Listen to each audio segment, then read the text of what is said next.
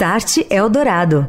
Olá, o Start Eldorado leva ao ar na Eldorado FM 107,3 todas as quartas-feiras às 9 horas da noite os grandes temas da tecnologia e da transformação digital da sociedade. O mesmo conteúdo que você acompanha todas as quartas-feiras no rádio, você ouve agora no formato podcast aqui no canal Estadão Notícias. Eu sou Daniel Gonzalez, este é o Start Eldorado.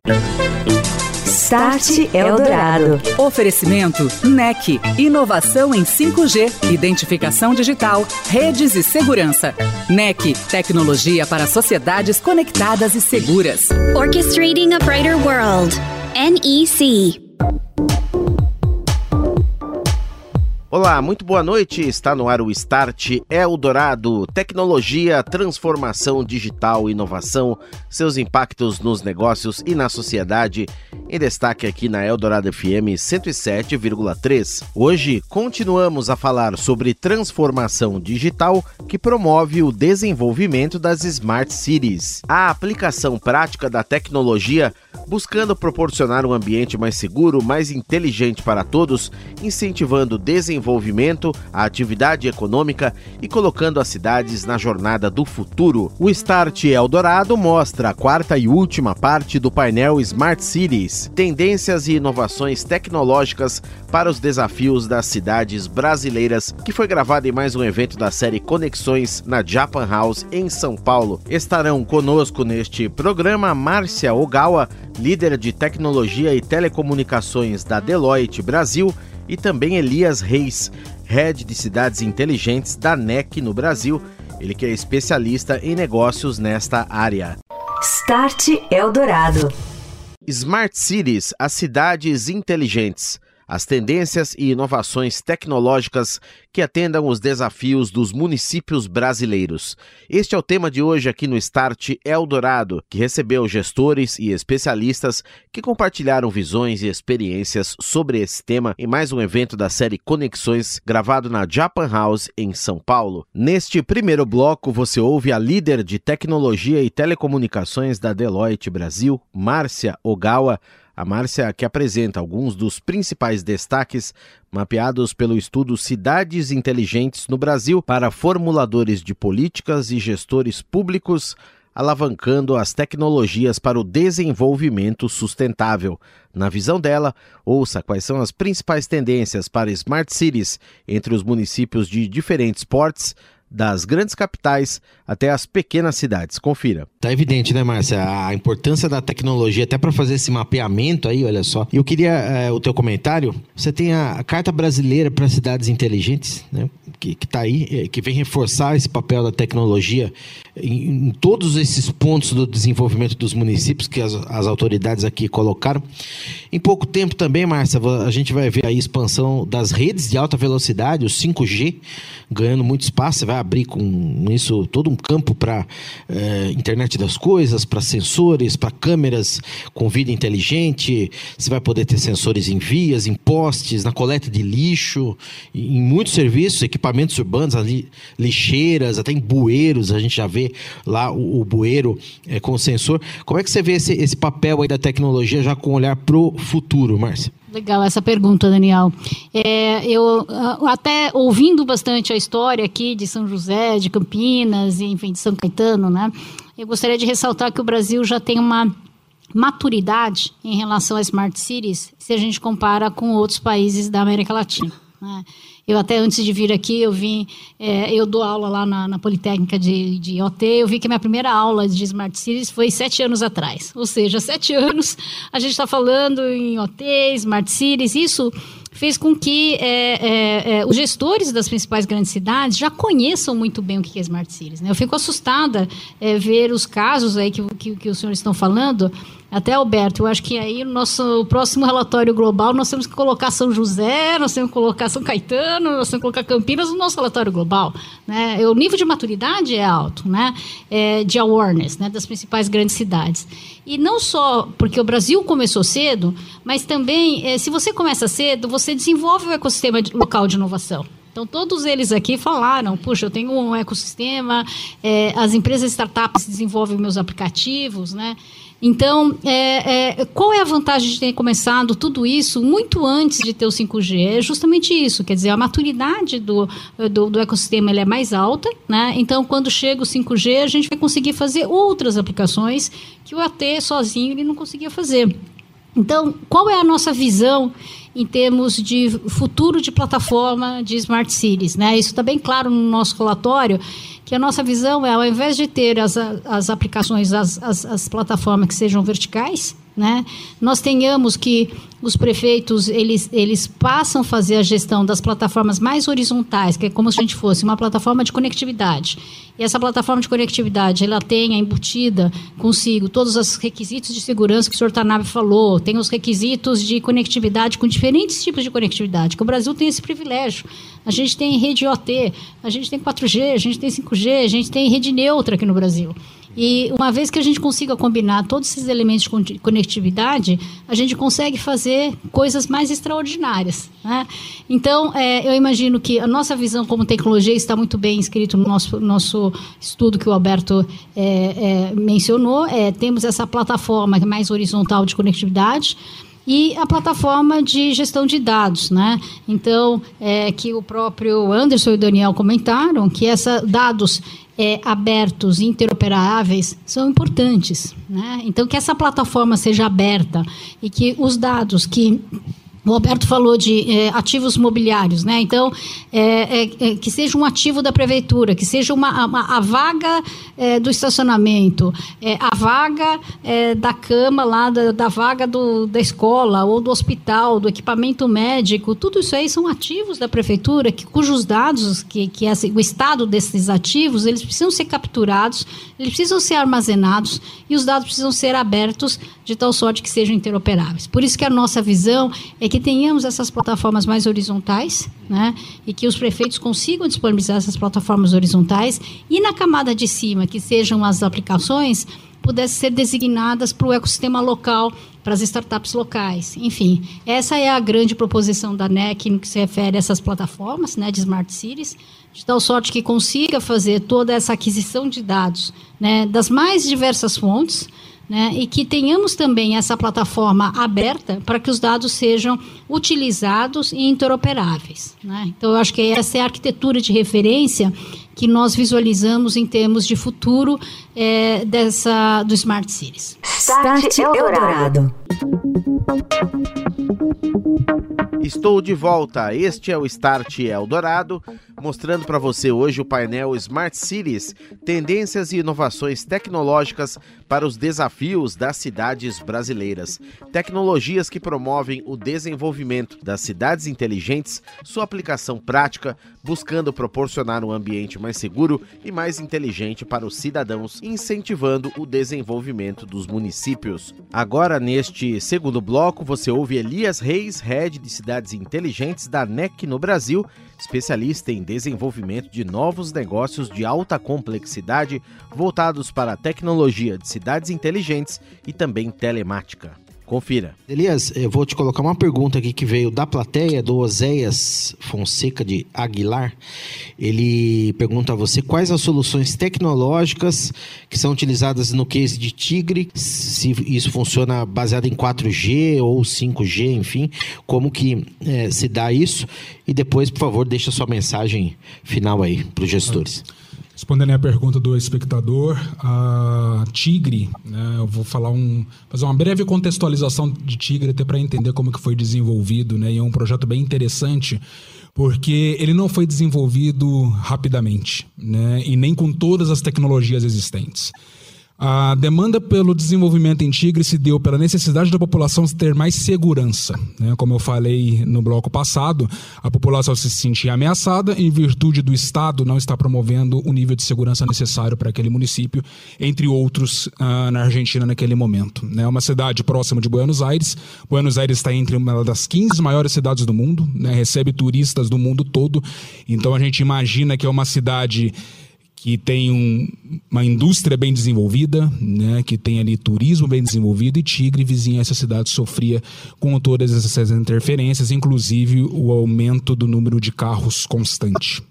Porém, o município ele não tinha budget necessário ali para fazer esse desenvolvimento de projeto. Né? Era uma cidade pequena, próximo, embora próximo a Buenos Aires, e renda proveniente ao turismo que vinha caindo ano após ano em virtude dessa criminalidade, eles não tinham budget disponível, e então eles resolveram criar uma taxa, né, uma contribuição do cidadão para ter esse nível de segurança elevado. Aqui no Brasil é muito comum nós vermos uh, nos bairros vizinhos, né, aquela taxa que muitos munícipes pagam para ter ali a ronda, uh, câmeras e assim por diante. Porém, Tigre fez isso de maneira é, mais abrangente, né, trazendo isso para o município. Então, digamos um exemplo: dois dólares por cidadão, né, dois reais por cidadão. Né? Essa contribuição começou a ser feita e gerando recursos ali para alimentar o caixa da segurança da cidade, da segurança pública, né? Começou inicialmente com câmeras, né? Então foram colocadas ali as primeiras câmeras de gravação de imagens, eram câmeras mais simples, porém o projeto foi se intensificando. Eu estou falando aqui de aproximadamente 12 anos atrás, né? Esse projeto começou, mais propriamente dito, ali a avançar em 2011, 2012, né? E conforme o município foi vendo ali diferenciais, foi vendo ali possibilidades, porque a, a, grande vantagem da tecnologia é isso, é trazer possibilidades, né? trazer insights. Hoje eu coloco uma câmera, mas o que, que eu posso fazer além daquela câmera? Que dados eu posso cruzar com aquilo ali? E um ponto interessante é que não é o número de câmeras que eu coloco naquele município que vai me trazer a informação que eu preciso, mas sim a inteligência que eu vou aplicar naquela câmera. Né? O nível de inteligência que eu vou colocar dentro daquele projeto. E no passar dos anos, Tigre foi crescendo nesse desenvolvimento ao ponto de ter câmeras LPR com visualização de placas, ao ponto de ter câmeras de leituras e identificação facial, análise forense. A análise forense é um espetáculo para a segurança pública, justamente porque ele traz ali a facilidade da segurança identificar ali o meliante, o assaltante, um protesto em massa, por exemplo, e trazer essas imagens ao ponto de conseguir filtros por roupa, por objetos, pessoas trafegando de carros brancos, pessoas trafegando de carros pretos. Ela consegue inibir, por exemplo, dentro de uma avenida movimentada como a Paulista, todos os carros pretos e mostrar para mim ali somente os carros brancos trafegando, por exemplo. Né? Eu crio uma característica e consigo trazer isso através da inteligência analítica de maneira fácil para que esse poder público consiga identificar ali as maiores demandas, por exemplo. Né? Então o Tigre foi implantando todo esse projeto e fazendo uma orquestração de todo esse ecossistema. E aí sim entra a grande vantagem de uma integradora. Né? Todas essas transmissões em Tigre é via fibra ótica, tá? diferente das outras cidades da Argentina, porque Tigre foi a primeira, mas hoje nós temos em Pilar, hoje nós temos em Mendonça, nós temos em várias cidades esse centro de comando implantado e cada um dentro ali do seu tamanho específico. É uma, mais uma prova que Smart Cities pode ser aplicado em qualquer tipo de cidade desde que haja é, inteligência para isso, desde que haja interesse do poder público né, e desde que a população possa estar cada vez mais integrada com esse desenvolvimento.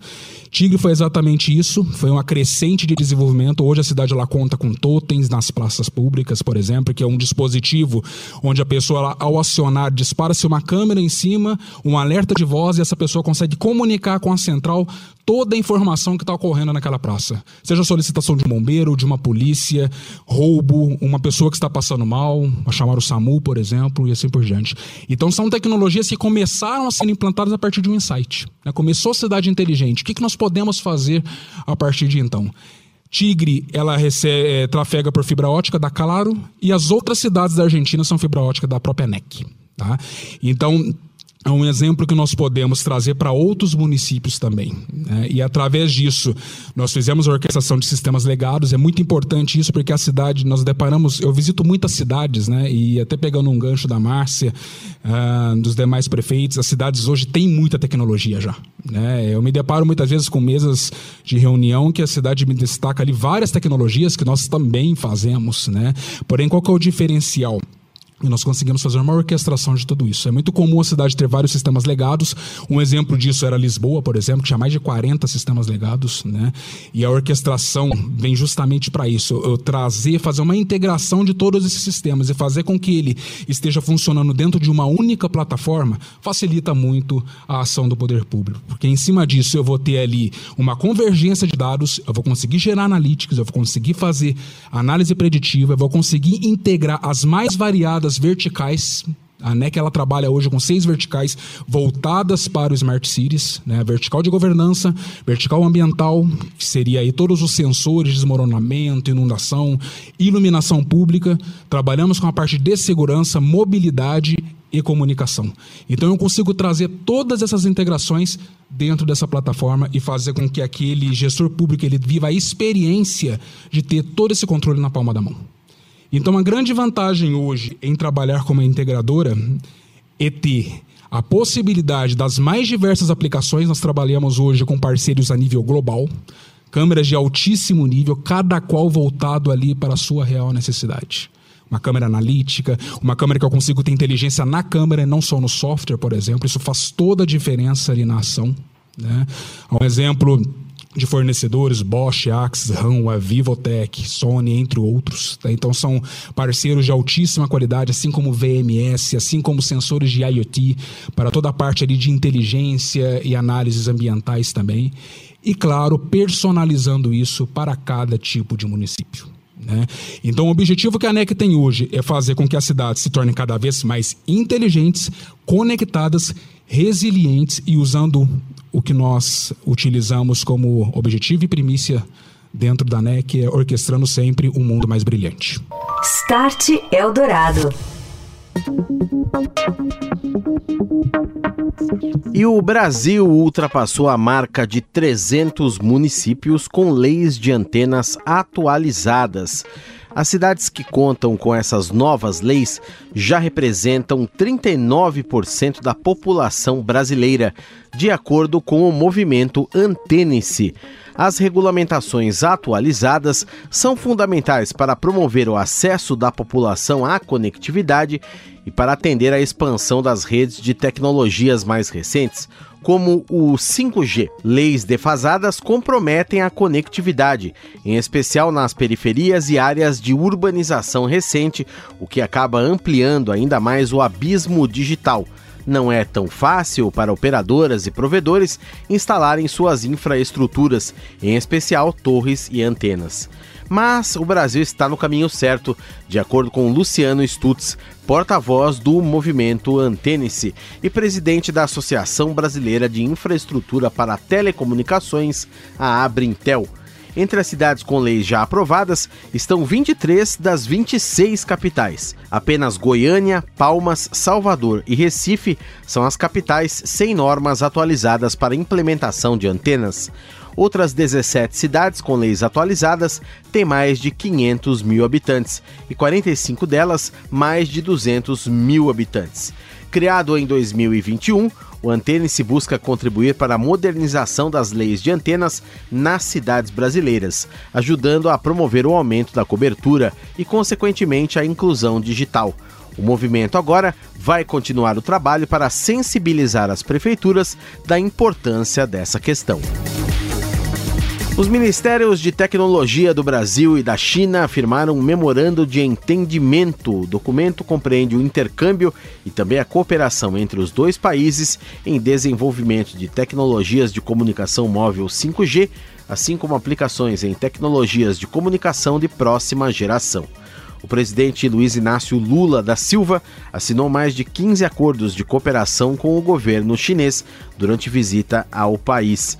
A parceria compreende cooperação no desenvolvimento e também aplicação de novas tecnologias, incluindo computação em nuvem, big data, internet das coisas, semicondutores e energia fotovoltaica inteligente tecnologias-chave, algoritmos, padrões e cenários de aplicação em inteligência artificial, aplicação da transformação digital e tecnologia digital, especialmente IoT e inteligência artificial na indústria, e setores como saúde, cidades e agronegócios, além de termos de cooperação de segurança cibernética e cenários de aplicação envolvendo tecnologias quânticas. Os dois países vão promover visitas técnicas, seminários e trocas de informações sobre temas discutidos em foros internacionais como G20, BRICS e União Internacional de Telecomunicações. A parceria promoverá a cooperação entre os institutos de pesquisa e empresas dos dois países, de acordo com o governo federal. E nesta semana, Elon Musk foi notícia ao comprar 10 mil GPUs de nível industrial. sabemos pouco sobre qual será o destino delas, mas as informações e rumores dão conta de que o bilionário tem planos de iniciar uma startup de inteligência artificial para concorrer com a OpenAI, que desenvolve o Chat GPT. As informações são de uma reportagem do Financial Times. Segundo a publicação, Musk estaria formando uma equipe de pesquisadores e engenheiros. Alguns deles teriam sido recrutados da DeepMind, empresa de inteligência artificial da Alphabet, dona do Google. Inclusive, conversas com investidores já teriam sido iniciadas. A notícia vem após a Business Insider ter revelado que Musk comprou 10 mil GPUs da Nvidia. Esses aparelhos são parte crucial no treinamento de inteligências artificiais. Segundo The Wall Street Journal, Musk ainda abriu uma empresa chamada de XAI Corp, no estado norte-americano de Nevada. Musk é um dos cofundadores da OpenAI, ainda como instituição sem fins lucrativos. Segundo uma reportagem publicada em março deste ano, o bilionário tentou assumir o controle da organização em 2018, mas foi rejeitado. Desde então, ele se afastou dela e deixou de fazer investimentos. Isso pode ter sido crucial na decisão de abrir uma empresa com lucros limitados ligada à organização que teve a Microsoft como principal investidora. Você ouviu Start Eldorado. Oferecimento NEC. Inovação em 5G, identificação digital, redes e segurança. NEC. Tecnologia para sociedades conectadas e seguras. Orchestrating a brighter world. NEC.